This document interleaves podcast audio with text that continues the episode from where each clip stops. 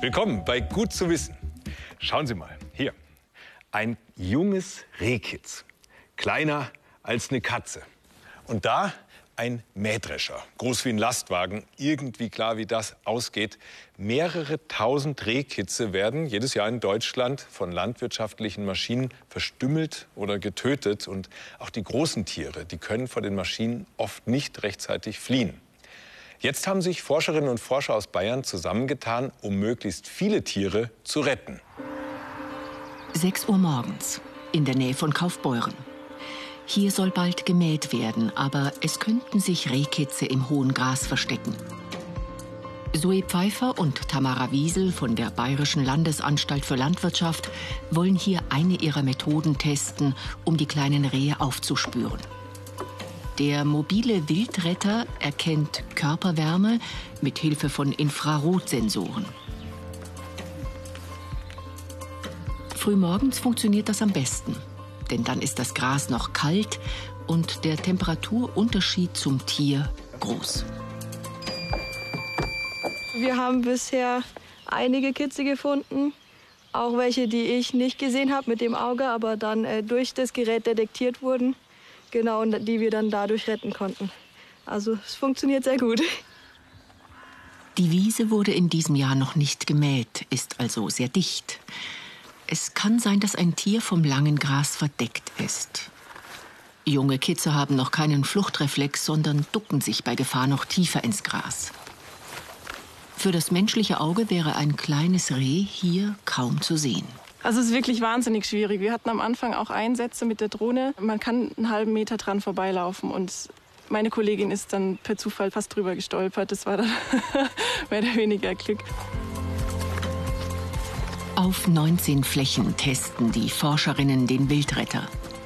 Für dichte kleine Wiesen, die man ablaufen kann, wie die hier, ist diese Technik die beste Option. Für eine Drohne stehen hier zu viele Bäume. Ziel des Projekts ist es herauszufinden, was wo am besten funktioniert. Und ein paar Kilometer weiter versuchen sie es erst einmal mit einer Drohne. Die Fläche ist zu groß, um sie mit dem Wildretter abzulaufen. Die Drohne hat etwas entdeckt. Auch sie erkennt Körperwärme. Um den menschlichen Geruch bei Berührung des Kitzes nicht zu übertragen, müssen die Forscher Handschuhe anziehen. Im Wald wird zwar nicht gemäht, wäre das Kitz aber schon älter, könnte es während des Mähens panisch auf die Wiese laufen. Es muss also gesichert werden. Ah, da war's. Da war ein Liegeplatz. Den haben wir gesehen auf der Drohne, ja. Genau. Gut, ist schon weg. Aber das muss kurz vorher muss es noch da gelegen haben. Genau. So läuft das ab, wenn sie ein Kitz finden. Die Forscher tragen es aus der Wiese raus. Diese Kitze und auch die, die unmittelbar neben der Fläche liegen, sichern sie, indem sie während des Mähens einen Korb über ihnen fixieren. Danach finden sich Mutter und Kind mit Hilfe ihrer Rufe wieder. Jeder Schritt wird dokumentiert, auch der nächste. Die beiden wollen eine Scheuche aufstellen, das heißt, die Mütter samt Kitzen vertreiben. Man braucht eben auf der Fläche einen neuen Reiz, das heißt äh, irgendwas, was die Geist noch nicht kennt. Ja, im Endeffekt gibt es äh, drei verschiedene Reize. Das eine wäre ähm, quasi Duftstoffe, das, äh, also dass man quasi mit Duftstoffen das vergrämt. Das andere sind äh, solche akustisch äh, visuellen Scheuchen, das heißt, da ist ein Blinklicht drin und die machen einen Ton. Und dann gibt es dann welche, die nur einen Ton machen. Das ist eine Fläche eine. mit 4,5 Hektar. Und wir haben jetzt quasi fünf Stück und stellen die jetzt hier am Waldrand entlang auf im Abstand von 40 Metern. Stefan Thumer befüllt die Scheuchen mit einer Chemikalie, die stark stinkt und reizend auf die Schleimhäute wirkt. So, hier haben wir quasi so einen Waldrand und mit diesem Duftscheuche bauen wir quasi so einen Duftzaun entlang vom Waldrand auf und dadurch eben die Geiß veranlasst wird, dass sie das Kitz aus der Fläche holt. Vom Landwirt werden sie erfahren, ob die Maßnahme erfolgreich war. Für Bauern ist es nicht nur aus Tierschutzgründen wichtig, Kitze und andere Wildtiere zu retten. Wenn sie Tiere mit dem Mähwerk töten und die Leichenteile in der Silage, also im Futter der Kühe, landen, kann das lebensbedrohlich werden. Denn schon eine faustgroße Menge totes Fleisch kann genug Leichengift erzeugen, um Kühe zu töten. Es hat schon wiederholt Fälle gegeben, wo zwei, vier bis zu 20 Tieren im Stall verendet sind an den Giften, die diese Fleischpartikel im Futter dann erzeugt haben. Heute treffen sich deswegen Landwirte, Forscher und Entwickler auf einer weiteren Fläche, um einen neuen Prototypen zu testen. Ein Sensor vor dem Mähwerk soll die Farbe von Tieren erkennen und Alarm schlagen. In der Theorie klappt das, wie Stefan Thuma demonstriert.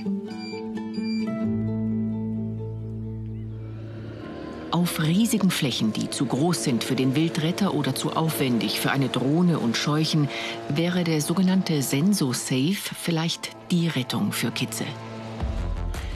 Der Balken mit den Sensoren ist weit vor dem Mähwerk befestigt. Sobald der Alarm ertönt, bleibt dem Fahrer genug Zeit, um zu stoppen. Dann muss er aussteigen und nach dem Tier suchen. Der Vorteil dieser Technik ist, dass der Landwirt sofort mähen kann, ohne vorher Zeit in andere Maßnahmen stecken zu müssen. Und das Gerät reagiert sehr sensibel. Nichts. Kann nicht sein, dass war eine Maus vorweggesprungen ist, aber wir haben vielleicht auch die Vermutung, wenn so ein nasser, dunkler Boden ist, dass da der Sensor dann vielleicht auch anspringt. Seit einigen Wochen testet der Hersteller inzwischen gemeinsam mit bayerischen Landwirten. In der Zeit, wo wir jetzt das ausprobiert haben, haben wir ja über 200 Hektar gemäht und haben sieben Kitze gefunden und auch gerettet. Der Erfolg von der Technik ist unbestreitbar. Der SensoSafe kann also helfen, Kitze zu retten. Der Nachteil sind die Kosten, etwa 10.000 Euro.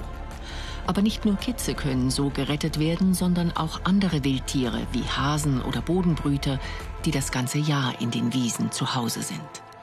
Kennen Sie dieses Geräusch? So klingt's, wenn man in einen Kuhfladen tritt. Das ist mir auch schon passiert. Mist im wahrsten Sinne des Wortes. Ja, und dann steht man auf der Wiese, reibt den Schuh, aber der Dreck, der geht nicht so einfach weg. Doch was heißt hier Dreck? Mit den Hinterlassenschaften von Rindern, da lässt sich so einiges anfangen. In Afrika und Indien zum Beispiel dienen die Fladen als Heiz- und Baumaterial oder als Bodenbelag. Und bei uns, da spielen die Kuhfladen eine wichtige Rolle im Ökosystem. Zwei Kilo schwer, 30 Zentimeter Durchmesser, zwei Zentimeter hoch. Das ist der durchschnittliche Kuhfladen. Gut zehn Stück landen pro Tier und Tag auf der Weide. Der Fladen ist ein hervorragender Dünger. Wo er hinfällt, entsteht eine sogenannte Geilstelle. Das Gras wächst üppig. Doch Kuhfladen sind viel mehr als nur Dünger. Auf einer wilden Weide im Naturschutzgebiet Taubergießen nahe Freiburg suchen der Insektenexperte Jörn Buse und der Biologe Herbert Nickel nach neuem Dung. Also wir haben hier einen etwas älteren Fladen. Nicht? Man kann das sehen, die, der Fladen ist oberflächlich abgetrocknet, ist eine relativ starke Kruste. Aber wir finden dann auch schon die ersten Larvenstadien drin. Wir sehen das hier, ne, solche Fliegenlarven, die sich auch im Dung entwickeln. Und die sind wiederum Beute für andere Käfer. Und diese Käfer, die finden wir jetzt hauptsächlich da drin.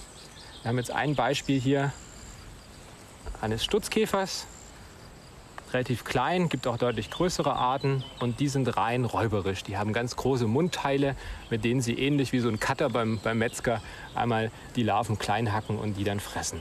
Also es ist ein sehr, sehr komplexes Nahrungsnetz. Kuhfladen sind Inseln des Lebens. Tausenden von Tieren bietet der Dung Schutz und Futter.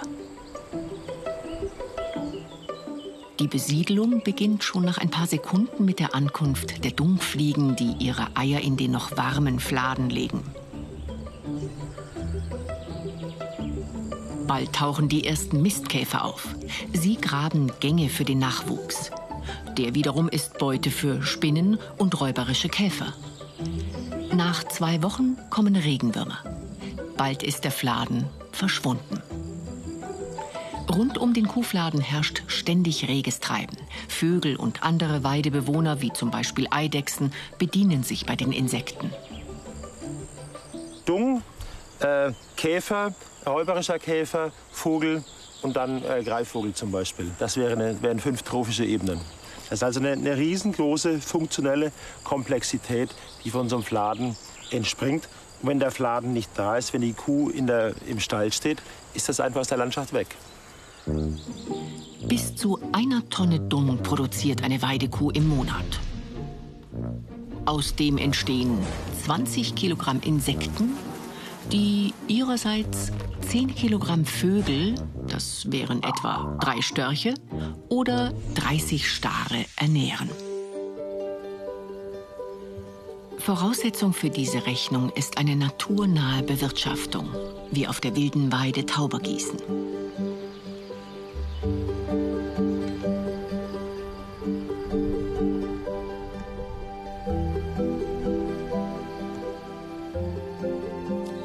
Hier leben 40 Tiere auf einer Fläche von 70 Hektar Wald und 30 Hektar Weide. Gemäht wird nie.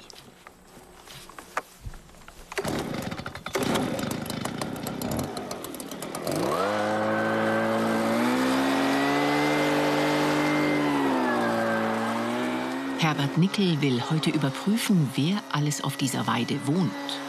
Mit einem umgebauten Laubbläser saugt er eine Probe ein und findet über 100 verschiedene Arten. In diesen Saugproben, da sind häufig eben Zikaden und Wanzen drin. Es sind aber auch Käfer drin, Spinnen sind äh, häufig auch drin. Alles, was oberirdisch eben in der Vegetation rumhüpft. Man guckt da rein und es ist, man kann sich nicht vorstellen. Das ist einfach eine Diversität, äh, die es auf einer, auf einer normalen Wiese nicht mehr gibt. Zum Vergleich eine normale Viehweide in der Nähe. Die Wiesen dieses Betriebes wurden vor kurzem gemäht. Wieder nimmt der Biologe eine Probe.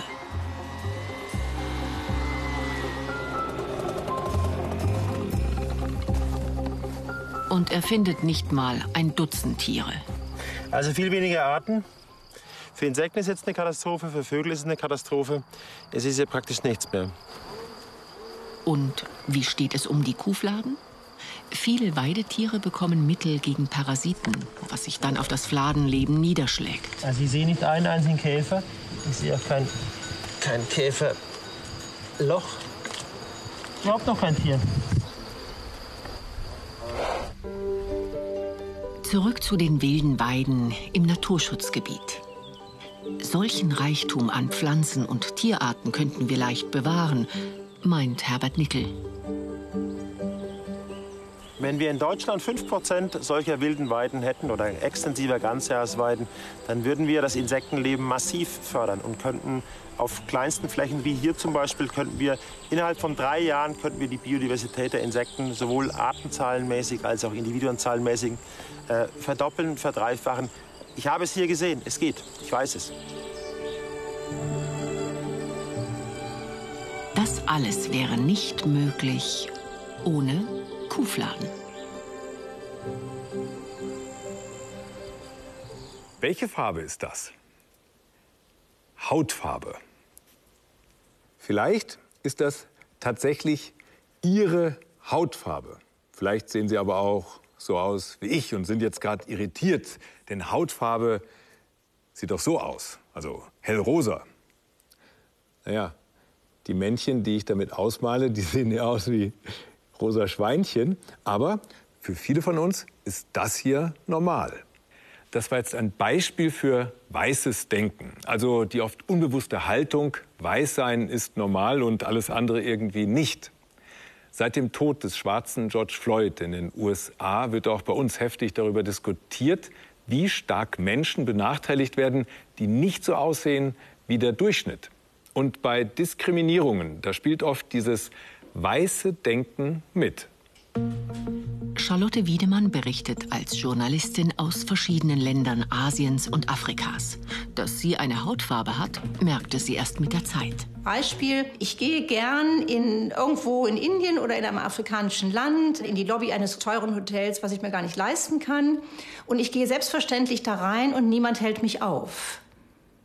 Weil man davon ausgeht, ich sehe so aus wie jemand, der äh, Wohlstand verkörpert oder einen guten Pass, was auch immer.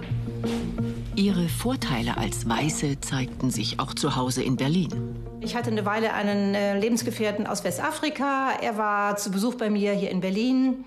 Und er geht in den Supermarkt, in dem ich auch immer einkaufen gehe, will ein bisschen frischen Salat holen. Der ist nicht mehr da. Er geht einfach raus, ohne was gekauft zu haben. Er wird gestoppt. Taschenkontrolle. Er wird des Ladendiebstahls verdächtigt. Was mir in diesem Laden noch nie passiert ist. Vorteile für Weiße zeigen sich auch in Studien wie vom Wissenschaftszentrum Berlin.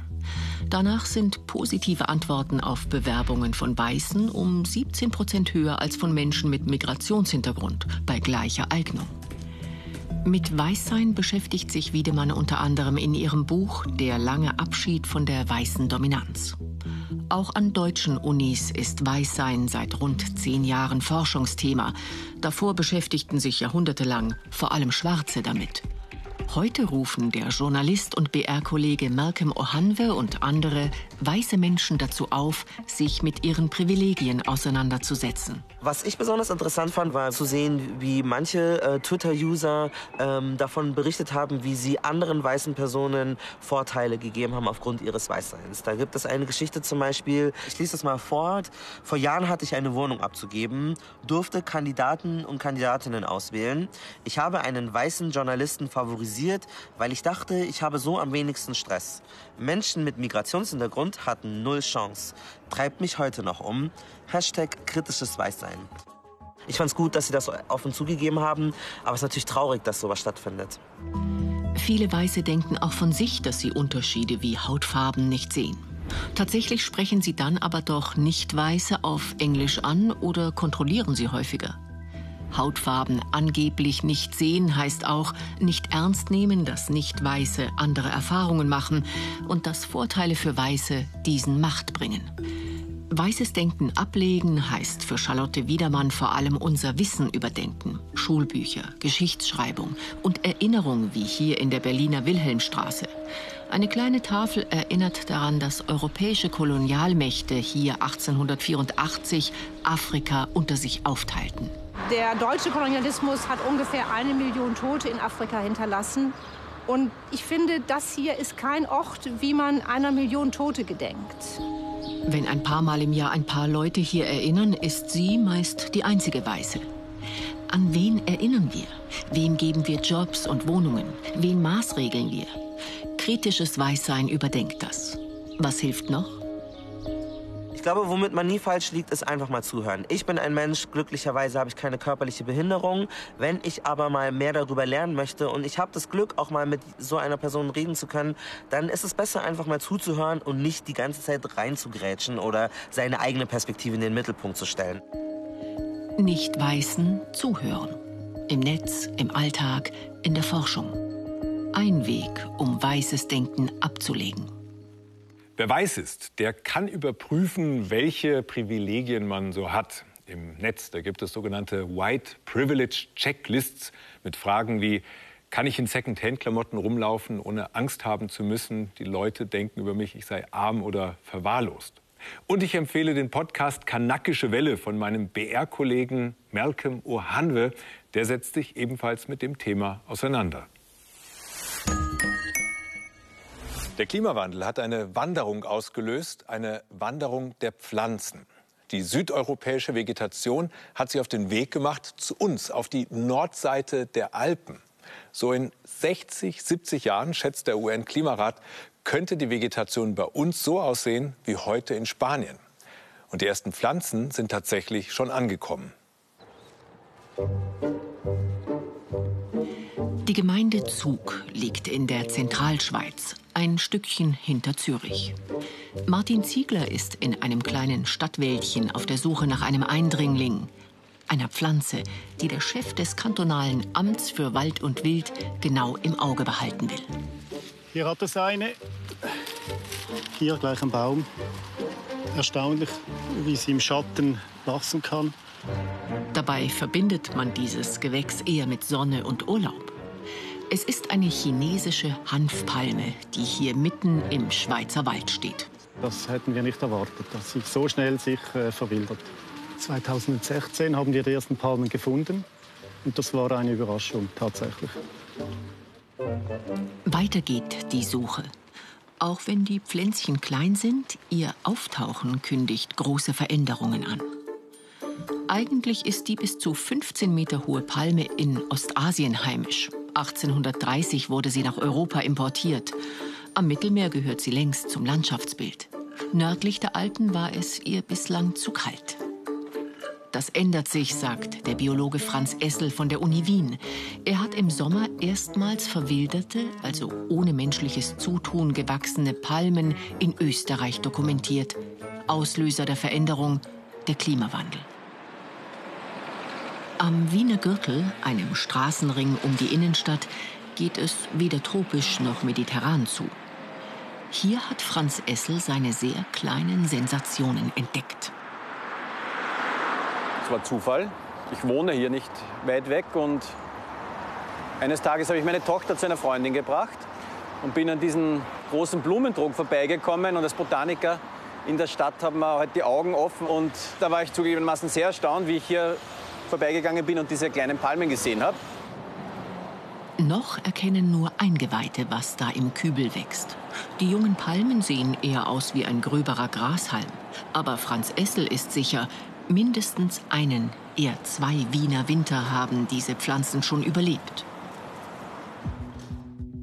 Wo das hinführen kann, ist auf diesen Handyvideos zu sehen. Die Aufnahmen stammen aus dem Tessin, südlich der Alpen. Hier haben sich die Palmen in den 80er Jahren etabliert. Ihre immergrünen Wedel nehmen heimischen Pflanzen Licht und Raum und verdrängen sie. In der Schweiz steht die Hanfpalme deswegen auf der schwarzen Liste invasiver Arten. Aktiv bekämpfen wie im Tessin muss man die Hanfpalme im Kanton Zug noch nicht. Vorsorglich hat Martin Ziegler aber schon einmal alle bekannten Palmenpositionen im Wald in einer Karte festgehalten. Denn die Ausbreitung der Palmen ist kein rein ästhetisches Problem. Wildtiere finden an Palmen keine Nahrung.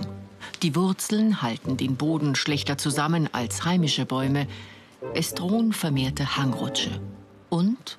Das Holz ist wertlos. Das kann man nicht sägen, das kann man nicht verbauen, das äh, kann man auch nicht verbrennen. Oh, hier ist noch eine. Noch lassen die Palmen sich leicht entfernen.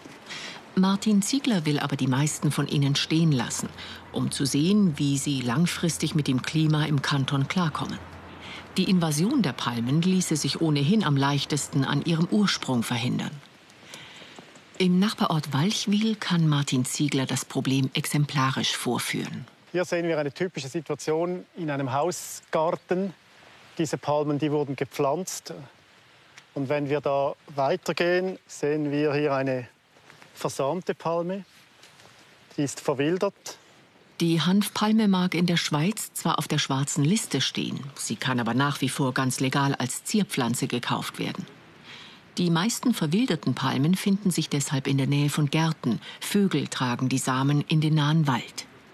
Wir sind nicht glücklich, dass die Hanfpalme noch frei verkäuflich ist und das ohne Auflagen, weil äh, damit werden immer mehr Pflanzen in den Garten gesetzt und äh, können sich in den Wald versammeln. Und das ergibt natürlich das Problem, dass der Druck auf den Wald steigt. Kein Wunder, dass Revierförster Vitus Hürlimann kein Palmenfan ist. Die beste Lösung wäre, die Samenstände der Zierpalmen rechtzeitig zu entfernen. Die Besitzerin dieses Hauses hat die Maßnahme abgesegnet. Doch die Samen dürfen jetzt nicht einfach in den Gartenmüll. Nein, auf keinen Fall. Die gehören nicht in den Kompost, die müssen verbrannt werden. Der Kompost kommt wieder aufs Feld und dort können sie keimen und sich weiter vermehren. Martin Ziegler glaubt, mit Hilfe der Palmenbesitzer und Wachsamkeit in den Wäldern kann die Situation unter Kontrolle gehalten werden.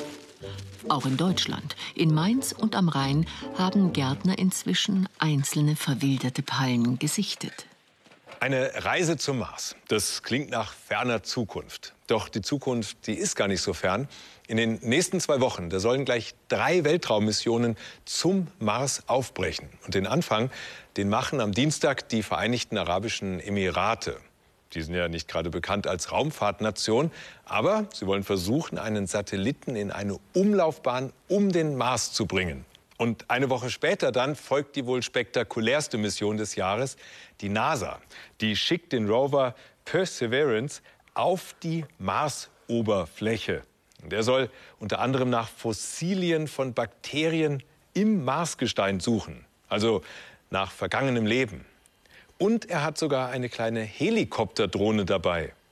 Mit der will man ausprobieren, ob man mit sowas auf dem Mars fliegen kann. Ja, und noch ein paar Tage später wollen dann die Chinesen in Richtung roter Planet aufbrechen. Aber warum starten gerade jetzt drei Missionen? Die Antwort, weil sich im Moment ein Zeitfenster auftut, das so eine Reise zum Mars erst möglich macht. Was man dafür alles braucht, das zeigt uns jetzt Philipp. Go for main engine start. One, zero and liftoff of the Atlas V rocket. Ja, also das wäre eigentlich das Experiment für heute gewesen, hat aber aus Termingründen leider nicht geklappt. Deshalb heute nur die theoretischen Überlegungen dazu, was alles nötig wäre, um wirklich auf den Mars zu fliegen. Klar braucht man dazu erstmal irgendein Gefährt, eine Rakete beispielsweise. Diese Rakete, die braucht eine gewisse Geschwindigkeit, um überhaupt dem Gravitationsfeld der Erde entfliehen zu können. Und das ist die sogenannte zweite kosmische Geschwindigkeit. Das ist sehr, sehr schnell. 11,2 Kilometer pro Sekunde. Also das sind über 40.000 kmh.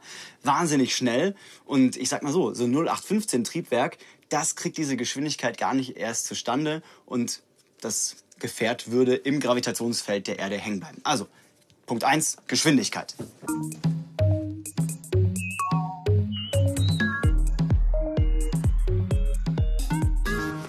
Zweiter Punkt, Timing. Der Mars dreht sich um die Sonne, auch die Erde dreht sich um die Sonne, das wäre jetzt mal ich.